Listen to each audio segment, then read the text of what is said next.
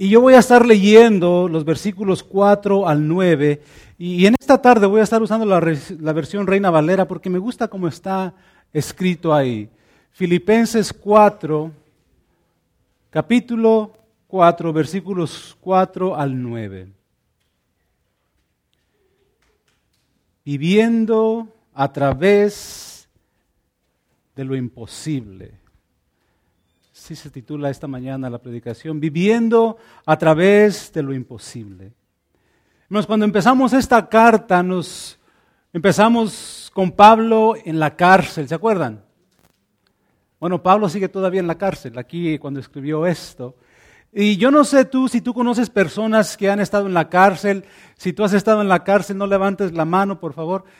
Eh, pero personas que han estado en la cárcel y cuando ellos los vas a visitar o cuando salen de la cárcel, te cuentan de su experiencia. Y por lo general no es una experiencia bonita, no es una experiencia que digas tú, wow, qué tremendo, qué chido, como dice Chris, ¿verdad? No. No, es algo triste, es algo que duele, es algo que, que, deprime. Personas que están encarcelados y sus familias están fuera, se sienten, no, no, no pueden hacer nada, se sienten impotentes todo es imposible, es un mundo de imposibilidades. Es una, situación donde cualquier persona diría, voy a tirar la toalla, ya no quiero, ya no aguanto, ya no puedo seguir adelante. ¿Has estado en alguna situación así? ¿Te has encontrado en alguna situación así cuando dices, no encuentro la salida? No veo la luz al final del túnel, como dicen. ¿Te has encontrado en esa situación que te sientes que no puedes hacer nada al respecto?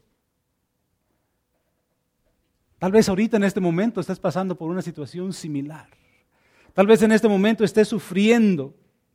Pero a mí lo que me llama la atención de Pablo y que nos debe de llamar mucho la atención a nosotros de, la vida de Pablo es que aún en medio de su aflicción, aún en medio de sus problemas, aún en medio de la situación imposible en la que él se encontraba, ¿qué fue lo que hizo?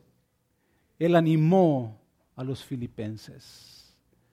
Él animó a los filipenses. Y ahí en el capítulo 1, versículo 6, Pablo les dice lo siguiente, estando persuadido de esto, que el que comenzó en vosotros la buena obra, la perfeccionará hasta el día de Jesucristo. Pablo sabía que Dios estaba trabajando en él y a través de él y que todo lo que estaba sucediendo en su vida era, para era un proceso. Es como el alfarero, hermanos, que toma el barro y empieza a hacer esas, esas tazas, esos jarros, esos platos de barro, y de repente los toma y los mete al fuego, y luego los saca y los pule y los vuelve a meter, y luego le pone un barniz y lo vuelve a meter. Entonces es un proceso hasta que el producto sale y es un producto hermoso, precioso. Entonces Pablo les está diciendo a los, a los filipenses, les animo a que sigan adelante porque no han terminado. Dios no ha terminado con ustedes, Dios no ha terminado conmigo. Sigamos adelante. Pero ¿cuántos de nosotros, hermanos, sabemos que, que es muy bonito recitar esos versículos? Todo lo puedo en Cristo que me fortalece. Amén. Esos versículos que, hey, no importa si me duele, yo amo a Cristo. Es fácil, hermanos, y seamos sinceros en esta mañana, es fácil decir eso, recitarlo, pero ponerlo en práctica es otra cosa. ¿Verdad que sí? No me dejen solo. Eh, ponerlo en práctica, en práctica, hermanos, es otra cosa. Es algo que, que, así como el alfarero pasa al barro, yo me imagino el barro, si pudiera hablar, ¿qué le diría? ¿Qué le diría al alfarero? Cuando estás en esa prisión, cuando estás pasando por esa situación difícil, eh, eh, las cosas que vienen a ti, ¿Qué haces? ¿Cómo reaccionamos en esos momentos? ¿Qué es lo que se nos viene primero a nuestras mentes? Y Pablo, hermanos, así como comenzó esta carta, ahora la está terminando y él sabe que los filipenses están pasando por situaciones difíciles. Recordemos que en aquel entonces había mucha persecución. ¿verdad? Y había falsos maestros y había tantas cosas que estaban sucediendo, aparte de sus vidas personales, pobrezas, lo que estuvieran sufriendo. Entonces Pablo los quiere eh, eh, animar, si yo sé que están en situaciones difíciles Y yo quiero animarlos. Y de la misma manera, hermanos, Pablo quiere animarnos y yo quiero animarlos. Y Dios más que nada quiere animarnos a que sigamos adelante, a que no nos demos por vencidos. Y para poder hacer eso, nos tenemos que recordar que Dios sigue obrando. En ti, en mí, en esta comunidad. Hermanos, Dios empezó a obrar en nuestras vidas es más, Dios tenía un plan para nuestras vidas desde antes que naciéramos. Y Él empezó a obrar desde el momento que tú y yo nacimos. Y fuimos caminando y después eh, tuvimos un encuentro con Dios y nos dimos cuenta, oh, el Señor está orando en mi vida. Entonces, Pablo dice, es necesario que recordemos eso, que Dios sigue trabajando. ¿Cuántos de nosotros sabemos eso? Mire, vamos a hacer algo. Estamos a punto de, tal vez entrar en, este, en esta unión con la iglesia de, de Grace con los americanos. ¿Y cuántos de ustedes saben que nada más porque nosotros venimos no quiere decir que Dios va a empezar a obrar? No, Dios ya ha estado obrando. Nosotros vamos a, anexarnos, a juntarnos en la obra que Dios ya está haciendo aquí y lo que hizo por muchos años a través de esa comunidad. Y nosotros de la misma manera, hermanos, Dios quiere seguir trabajando en nosotros, obrando en nosotros. No ha terminado. Y venga lo que venga, lo imposible tal vez, tenemos que seguir adelante. Entonces Pablo con eso en mente quiere animar a los filipenses y les dice lo siguiente. En el capítulo 4, versículo 4, dice, regocijaos en el Señor siempre. Otra vez digo, regocijaos vuestra gentileza sea conocida de todos los hombres, el Señor está cerca. Por nada estéis afanosos, sino sean conocidas vuestras peticiones delante de Dios en toda oración y ruego, con acción de gracia, de gracias. Y la paz de Dios, que sobrepasa todo entendimiento, guardará vuestros corazones y vuestros pensamientos en Cristo Jesús. Por lo demás, Hermanos, todo lo que es verdadero, todo lo honesto, todo lo justo, todo lo puro, todo lo amable, todo lo que es de buen nombre, si hay virtud alguna, si hay algo digno de alabanza, en esto pensad. Versículo 9. Lo que aprendisteis y recibisteis y oísteis y visteis en mí, esto haced. Y el Dios de paz estará con vosotros. Qué tremendo, ¿verdad? Pablo animando a los filipenses a regocijarse. Para poder yo, hermanos, vivir a través de lo imposible, para yo poder ver las posibilidades en lo imposible, tengo que hacer varias cosas conforme a lo que Pablo nos está diciendo aquí en esta, en esta tarde. Y lo primero es que me tengo que regocijar. Tengo que regocijarme regocíjate. Dice, regocí, regocijaos, regocíjense en el Señor siempre. Hermanos, tenemos que tener mucho cuidado de no malentender entender este versículo o malinterpretarlo. Es como esos versículos de, de Santiago 1, 2, cuando dice, cuando nos encontremos en diversas pruebas, que nos gocemos y, tenemos que tener en mente que esto no está diciendo que cuando me encuentre en una situación difícil, en una, situación casi imposible, aquí no está diciendo que, que no voy a sentir nada, no voy a actuar como si nada estuviera pasando. No significa eso. Porque ninguno de nosotros puede hacerlo, hermanos. Somos humanos y Dios sabe que somos humanos y vamos a pasar por situaciones. Entonces aquí no está diciendo que en todo momento, a pesar de la situación difícil, a pesar de que estés ah, pasando por algo imposible, no quiere decir que vas a minimizar la dificultad en que te encuentras. Y no quiere decir que, que siempre vas a estar con una sonrisa. No, va a decir, no quiere decir que siempre vas a ignorar el dolor. No, hermanos. Porque va a haber momentos. Aún, eh, Jesús, cuando estaba en el, jardín de Getsemaní, él estaba pasando por momentos de angustia. Y él derramó su corazón delante de Dios. Entonces tenemos que tener eh, esto claro, hermanos, que cuando Pablo está hablando aquí que dice regocijaos, no quiere decir que vamos a ignorar lo que está sucediendo. Porque ¿sabe lo que sucede? La vida va a suceder, la vida pasa.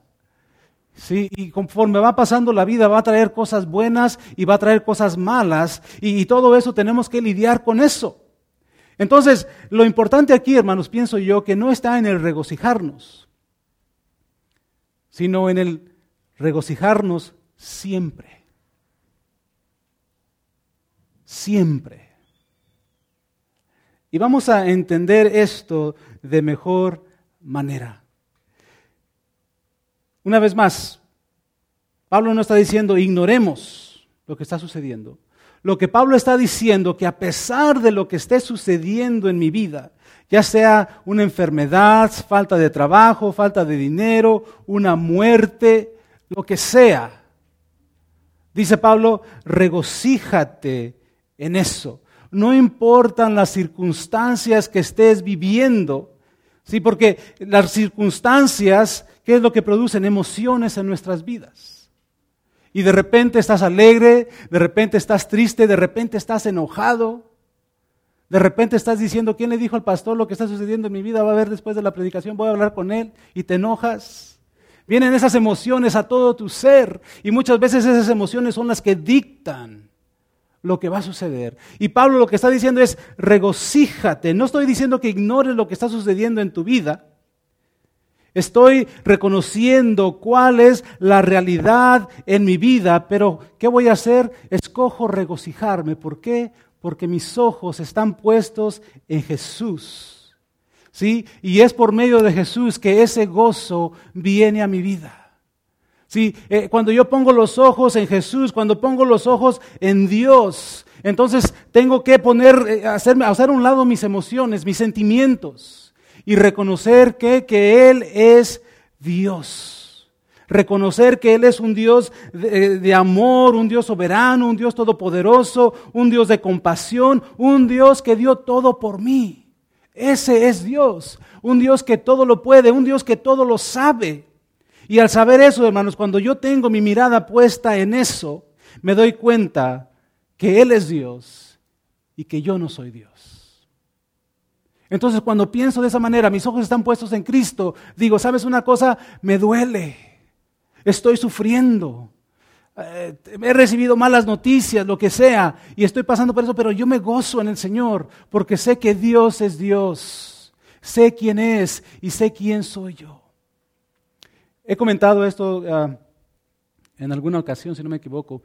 Cuando mi padre murió hace 17 años, ah, yo me acuerdo a mi mamá en esos momentos, ¿verdad? Cuando mi papá murió y en el funeral, en el entierro y todo eso. Yo me acuerdo que ella siempre, cuando hablaba en esos momentos, en esos servicios fúnebres que se hicieron, ella era una, una calma, una paz. Y mucha gente no entendía eso no estaba con una sonrisa en sus labios, porque no, porque estaba dolida. Su esposo de más de 30 años falleció. Y ahora se encuentra ante una realidad de que ese hombre con el cual compartió tantos años ya no iba a estar ahí. Ella sabía a dónde iba a ir, sabía dónde estaba, pero humanamente ella lo iba a extrañar, lo necesitaba. Y, cuando ella estaba en la iglesia, en la casa, en la casa funeraria, ella era paz, calma, tranquilidad. Pero en casa se iba al cuarto, a la recámara, lloraba. Se levantaba, se iba a la sala, lloraba, se iba a la cocina, lloraba. Pero ese gozo estaba ahí, porque su mirada estaba puesta en Dios y ella sabía quién era Dios. Y más importante, hermanos, y también para nosotros, nosotros reconocemos quién somos en Él. Si nosotros ponemos nuestros ojos, nuestra mirada en Cristo, entonces sabemos que Él es Dios. Y a la misma vez sabemos quién somos en Él y sabemos que somos redimidos. Sabemos que Él dio su vida por nosotros. Sabemos que Él derramó su sangre por nosotros. Sabemos que, Él tiene un plan perfecto. Sabemos que Él tiene eh, eh, todo lo que, o sea, todo lo que es bueno para mí, Él lo tiene en sus manos y me lo va a dar, aunque muchas veces yo no lo pueda ver o no lo pueda entender.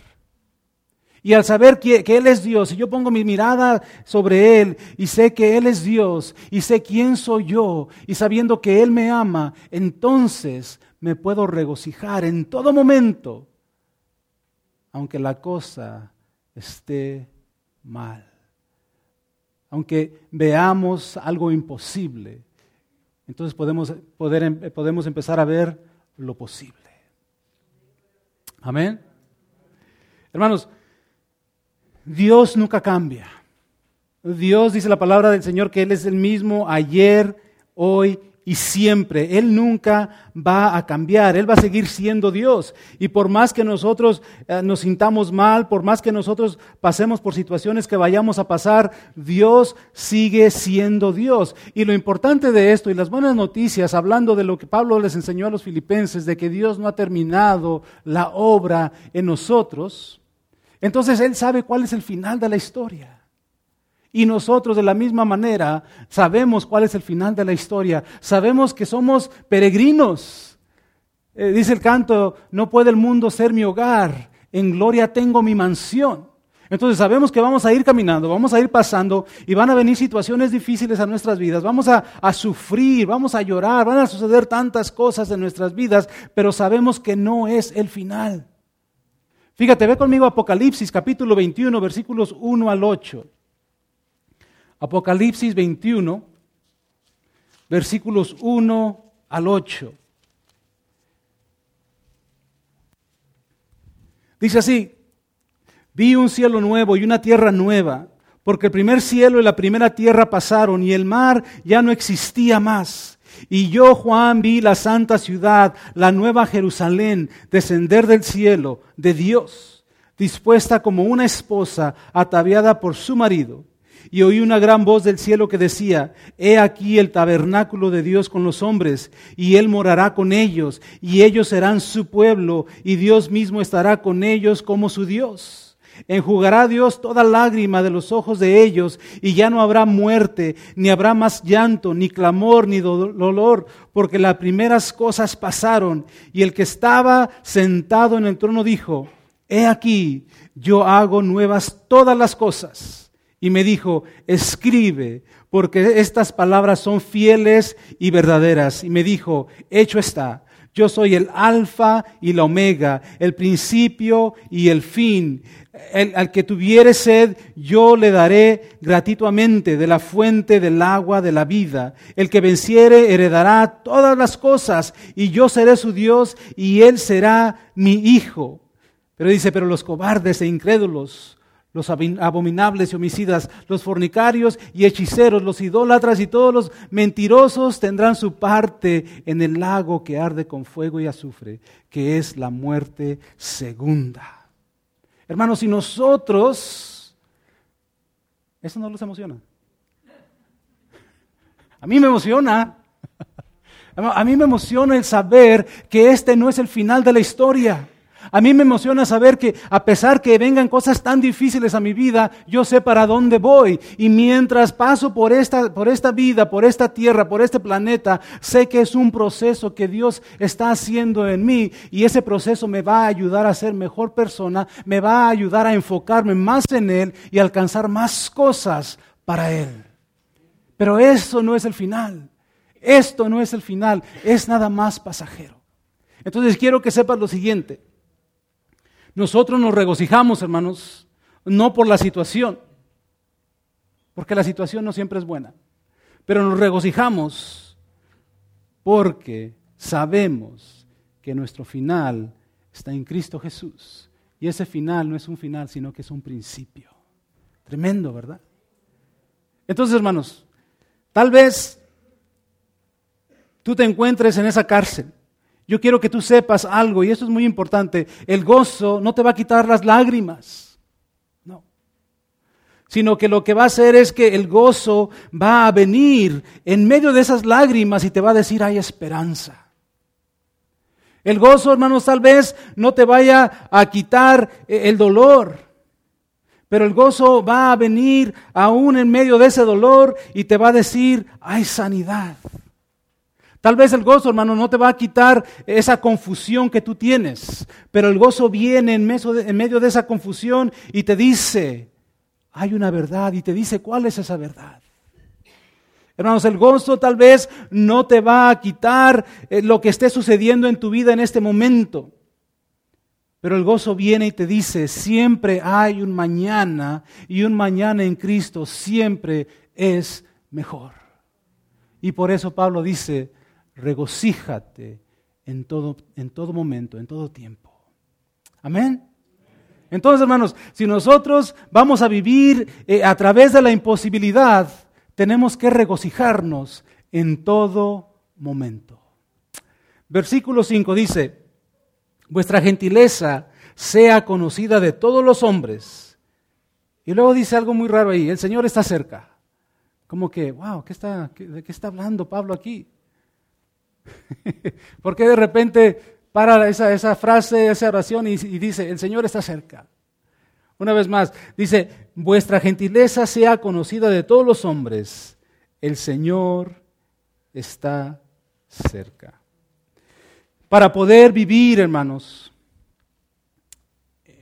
a través de la imposibilidad, en un mundo lleno de tantas cosas, tengo que ser gentil. Y no gentil de que no soy judío, sino gentil de que soy amable, apacible. Cuando alguien te ataca, hermanos, cuando alguien viene y te ofende, cuando alguien viene y te golpea, cuando alguien viene y te roba, cuando alguien viene y es agresivo contigo, ¿qué es lo primero que quieres hacer?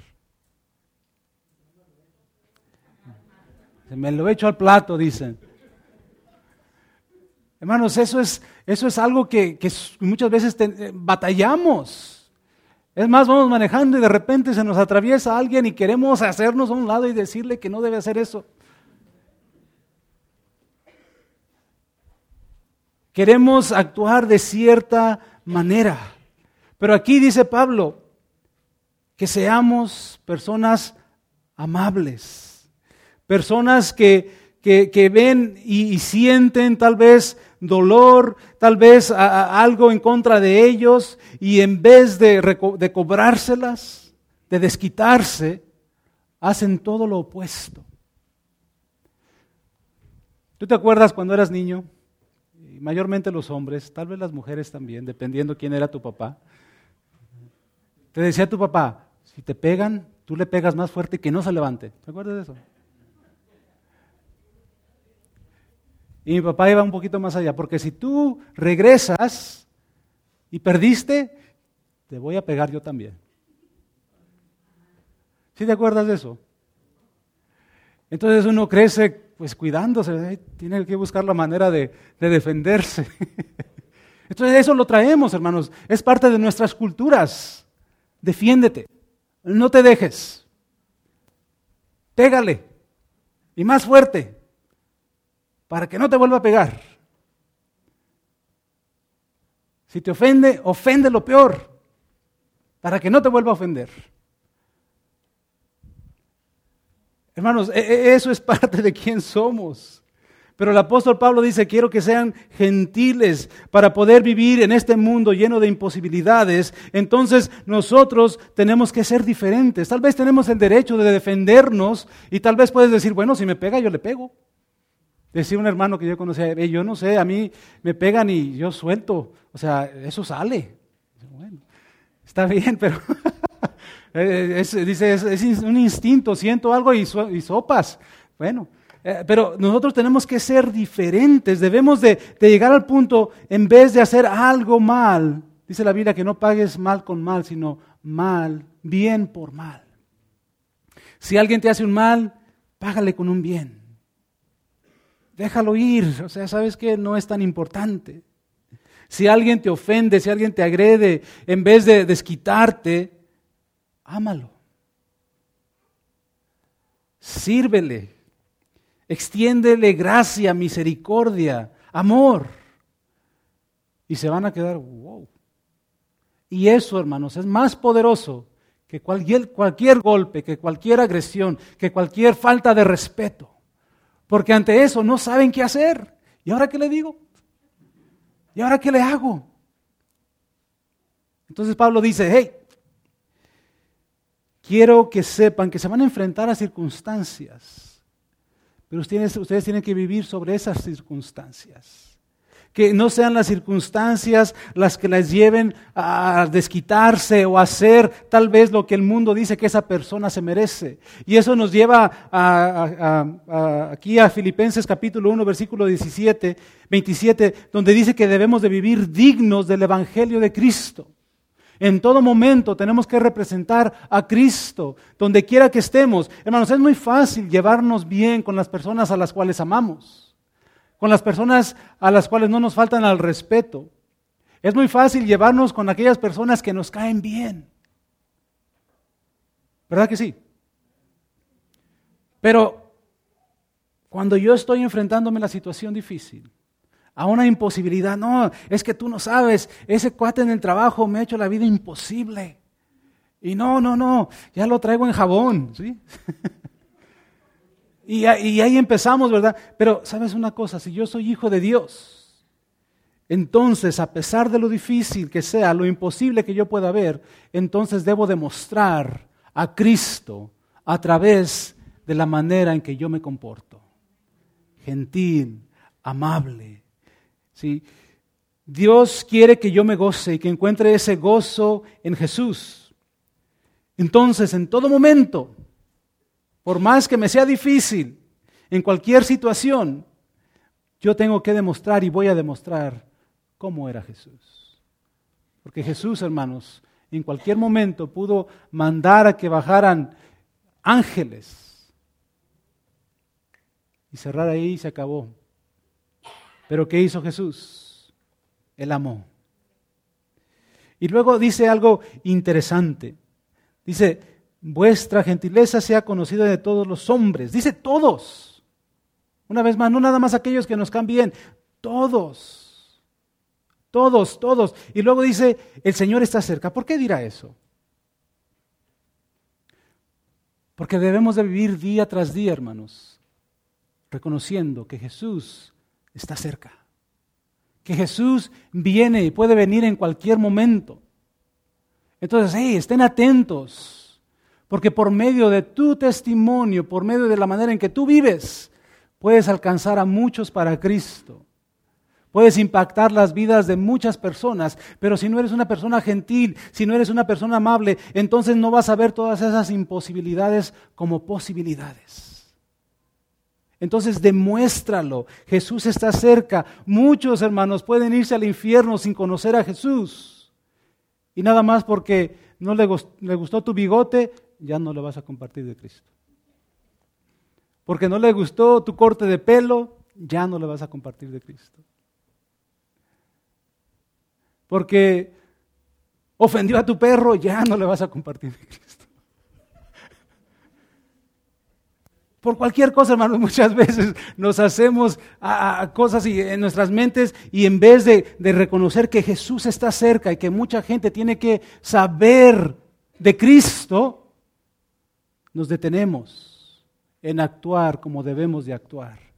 Y por medio de nuestro testimonio, hermanos, más muchas veces que por, por medio de nuestras palabras, es que la gente puede experimentar el verdadero Jesús, el verdadero gozo.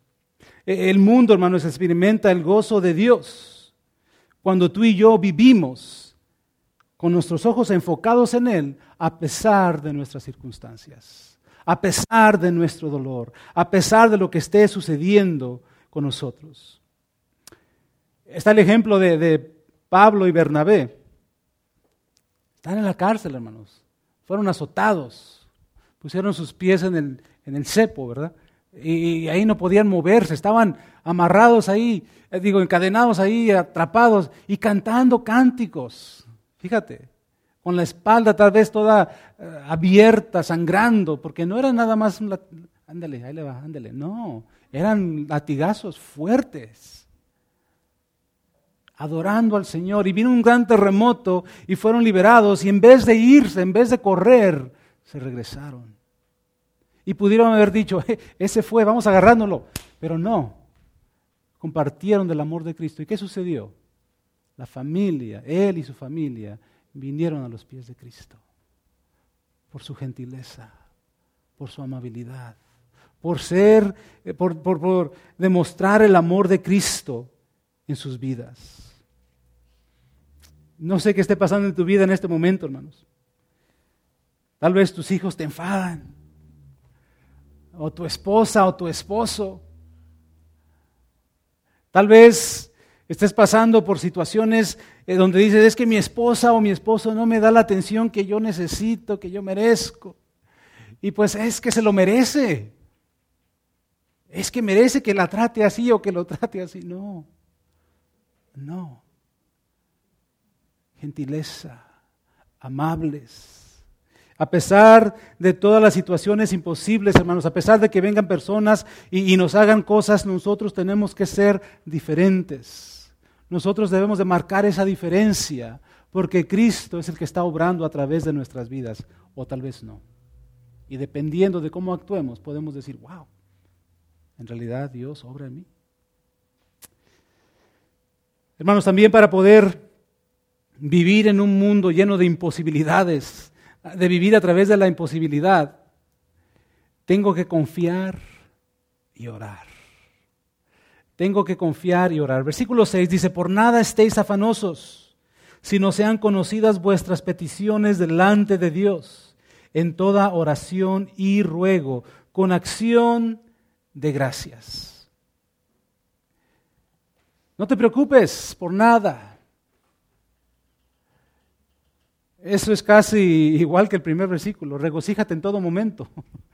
Es más fácil decirlo, pero también aquí, no te preocupes por nada, también es más fácil decirlo, no te preocupes. Pero fíjate, hay muchas cosas que están fuera de nuestro control. ¿Verdad que sí? Algunos años atrás, casi cuatro, vamos para cuatro años, ah, yo me acuerdo que habíamos iniciado lo que en ese momento se llamaba Nueva Vida a los Parques, porque ya no nos llamamos así, ¿verdad? Nos llamamos Nueva Vida Brighton Park. Entonces iniciamos eso y, me acuerdo que pasaron unos meses y el pastor Paco quería que yo ya me fuera a tiempo completo y le decía, Paco, tenemos 30 personas, ¿no? como que no creo que eso sea buena idea, ¿no? Y empezamos a dialogar. A la semana siguiente, era octubre, y me llamaron, hermanos, a la oficina de recursos humanos para decirme que en enero yo ya no tenía trabajo. Entonces yo me quedé, wow, ¿qué está pasando aquí? Le llamé a Paco, le dije, hey Paco, ¿qué onda? ¿Qué estás haciendo? Entonces de repente viene a tu mente tantas ideas, ¿qué voy a hacer con la casa? ¿Cómo le voy a hacer para esto? ¿Cómo le voy a hacer para el otro? ¿Pero por qué? Muy fácil pude yo llamarle a la, presidenta de, aquel, de la, compañía en aquel entonces que estaba ganando 17 millones de dólares al año y decirle, hey, pásate un milloncito para acá para poder quedarme a trabajar unos 10 años más. O tal vez un poquito más. Pero hermano, la, realidad de las cosas era que eso estaba fuera de mi control. No había nada que yo podía hacer al respecto. Y muchas veces vienen cosas a nuestras vidas, tal vez enfermedades, enfermedades que, tal vez nosotros no tuvimos nada que ver con ello, porque si tenemos colesterol, hermanos, yo te, te aseguro que la mayoría de nosotros si tenemos colesterol es por el chicharroncito que nos comemos. Pero estoy hablando de esas enfermedades que nada más suceden, que vienen, que están fuera de tu control. ¿Qué puedes hacer al respecto? Dice Pablo, no te preocupes. ¿Qué ganas con preocuparte? Y yo tuve que decir, ¿sabes qué? No me voy a preocupar. No puedo hacer nada al respecto. Pero Dios, hermanos, tiene un plan y Dios sabía lo que estaba haciendo y aquí estamos hoy. Dios sabía cuál era su plan pero muchas veces nosotros queremos saberlo todo de una vez. Una vez escuché a un predicador decir, si Dios nos dejara subir al cielo, por, usar una ilustración así, y asomarnos un poquito y ver lo que Dios tiene para nosotros, lo miraríamos y nos asustaríamos y no quisiéramos hacer nada. Porque Él nos puede mostrar todo lo que podemos hacer, el potencial tremendo que tenemos para alcanzar tantas cosas para Él. Y nos muestra y lo podemos ver y dice, ¡ay! No, pero solamente Dios sabe y sabe cuándo y cómo nos va mostrando esas cosas. Entonces dice Pablo, no se preocupen, no se preocupen. ¿De qué, de qué nos sirve? Y tal vez estás pasando por una situación difícil y, te preguntas, ¿estoy enojado? Ok, enójate, nomás no peques en tu enojo. Enójate todo lo que quieras. Nomás no peques en tu enojo. me voy a sentir, eh, me duele, eh, perfecto. Pero recuerda que Dios tiene el control. Así que Dios sabe qué es lo que está haciendo. Tal vez te sientes que, que no puedes seguir adelante y sientes ganas de llorar. Llora. Llora. Te va a hacer bien. Hermanos, cuando yo me preocupo, lo que estoy diciendo es que mis circunstancias son más grandes que Él. Cuando yo me preocupo a tal manera de que, ay, eso es lo que invade todo mi ser y no puedo con eso, entonces yo lo que estoy diciendo es que tampoco Él puede con eso. Y Dios sí puede con eso y más. Cuando yo me preocupo a tal grado que, que, no más pienso en eso y estoy preocupado y preocupado, preocupado, entonces lo que está revelando es que en realidad no estoy confiando en Dios. ¿Cuántos de nosotros le hemos dicho al Señor? Y levanten sus manos. ¿Cuántos de nosotros le hemos dicho al Señor, Señor, aquí está mi vida, haz con ella lo que quieras? ¿Verdad que sí? Y dice el Señor, ok. Y de repente, ¡hey! Vete para allá. Ay, es que no, ¿por qué? Si aquí estoy bien a gusto. Oh, ¿sabes qué? Haz esto. No, pero es que yo no sé hacer eso. Y Dios nos empieza a incomodar. Pero le dijimos, Señor, haz con mi vida lo que tú quieras. Y de repente Dios dice, hey, vamos a hacer esto. Y ah, será la pizza del otro día que me comí, no sé. Pero es Dios. Pero también tenemos que tener cuidado que sea Dios el que nos esté hablando. Y hay manera de confirmar eso por medio de, hermanos que son sabios y que nos pueden ayudar a discernir si en realidad es Dios. Entonces, eh, cuando nosotros nos preocupamos, podemos decir eh, que las circunstancias vienen y estamos preocupándonos hasta el grado que hacemos ver que la circunstancia sea más grande que Dios, que, que, no podemos con eso y, y en realidad lo que estamos demostrando es que no confiamos en Dios. Y también revela que yo estoy tratando de ser Dios y no la hago como Dios. Yo estoy tratando de ser Dios. Entonces Pablo dice, no se preocupen. Entonces, bueno, si no quieres que me preocupe Pablo, entonces, ¿qué voy a hacer? Bueno, dice Pablo, si no sean conocidas vuestras peticiones delante de Dios en toda oración y ruego con acción de gracias. En vez de preocuparte, ven delante de Dios arrodíllate o como ores, pero ora y derrama tu corazón delante de Él. Él no se va a asustar. Él va a ser tal vez como, como nosotros somos como nuestros hijos. Ay, ok, ok, sí, sí, sí. Ya que terminamos de llorar y decir, entonces Él viene y nos dice. Y viene y nos abraza. Dios no, a Dios no lo movemos nosotros con nuestro llanto, porque Él sabe qué es lo que está pasando. Y cuando me refiero a moverlo, no quiere decir que Él va a cambiar de manera de pensar. Él ya sabe lo que está haciendo.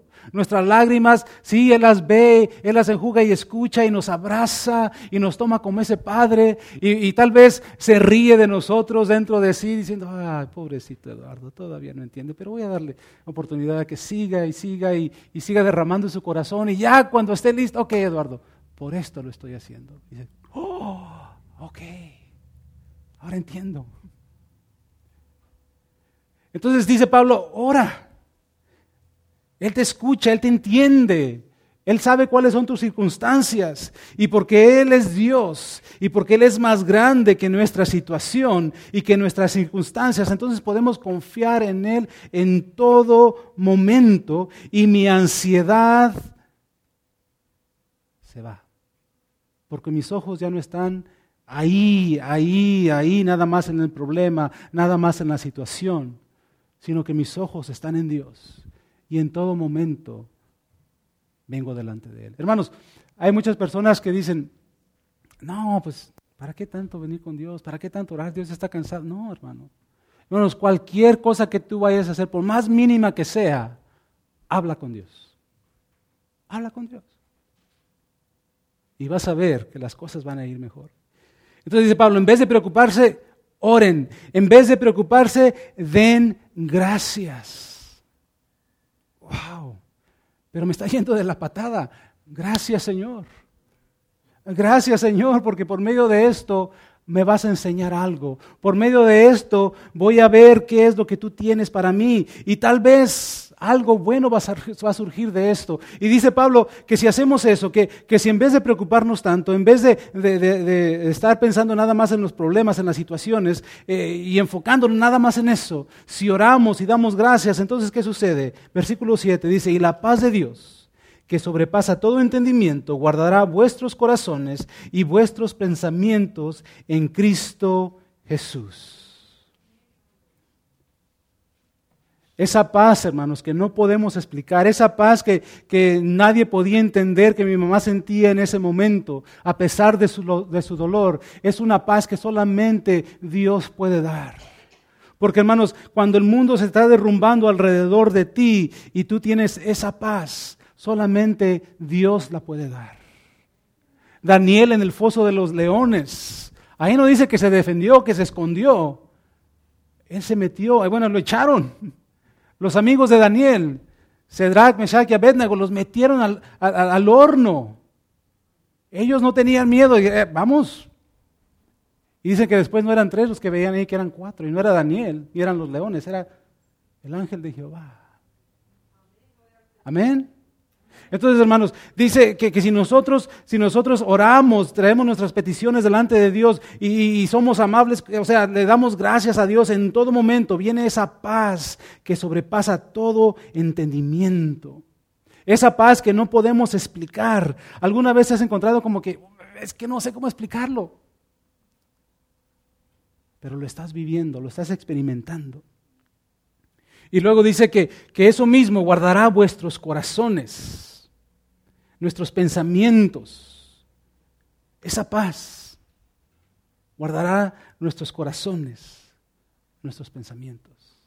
Y, Pablo termina diciendo lo siguiente. Por lo demás, hermanos, todo lo que es verdadero, todo lo honesto, todo lo justo, todo lo puro, todo lo amable, todo lo que es de buen nombre, si hay virtud alguna, si algo digno de alabanza, en esto pensad. Si permitimos que el Espíritu Santo de Dios sobre nosotros y Dios eh, esté obrando a través de nosotros, en todo momento vamos a agradecer, en todo momento vamos a traerlo delante de Dios en oración. Y esa paz que sobrepasa todo entendimiento nos va a ayudar. Y por último, quiero decirte que para vivir en este mundo de imposibilidades tengo que empezar correctamente. Y cuando permito que la paz de Dios invada todo mi ser, entonces, entonces puedo enfocarme en todo esto que Pablo está mencionando. En todo lo justo, en todo lo verdadero, en todo lo puro, en todo lo honesto, en todas esas cosas que hablan de Dios y de su pueblo. Puedo enfocarme en eso.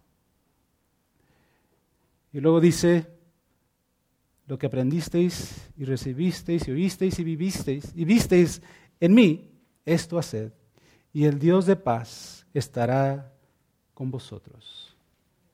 No porque, lo vimos la semana pasada, no porque Pablo decía yo soy el mero mero y yo les puedo enseñar, porque él sabía quién él era y sabía que tenía debilidades. Pero lo que estaba diciendo, sigan el ejemplo que yo les he dado porque yo estoy siguiendo el ejemplo de Cristo. Dice, hagan lo que ven, Imagínate, ¿cuántos de nosotros podemos decir, decir eso? Haz lo que ves de mí, haz como yo hago. Pero Pablo sabía quién era él en Dios y sabía que el ejemplo que él estaba dando a esta gente era porque Dios estaba obrando en su vida. Hermanos, dice la palabra del Señor una vez más que nos regocijemos en todo momento. Voy a pedir al equipo de alabanza que pase que nos regocijemos en todo momento. Estamos rodeados de un mundo de imposibilidades. Yo no sé cuál sea tu imposibilidad, yo no sé cuál sea tu problema, tu situación que en este momento te esté tal vez robando tu paz, que te esté robando tu gozo. Pero Dios dice, vuelve tus ojos a mí, pon tus ojos en mí para que puedas ver que tu paz, que tu gozo no proviene de tus circunstancias, sino que viene de mí. Yo soy la fuente. Mientras el equipo de alabanza toca, hermanos, yo, yo te voy a pedir que tú pases al frente y me gustaría orar contigo. Yo no sé cuál sea tu situación una vez más, no sé qué es lo que estés pasando en tu vida, lo que estés viviendo, pero yo quiero orar por ti para que esa paz de Dios venga y penetre todo tu ser. Trae tus peticiones delante de Él y Él te escucha. Así que mientras el equipo de alabanza nos toca este canto en esta mañana, pasa al frente, pasa. Yo quiero orar por ti.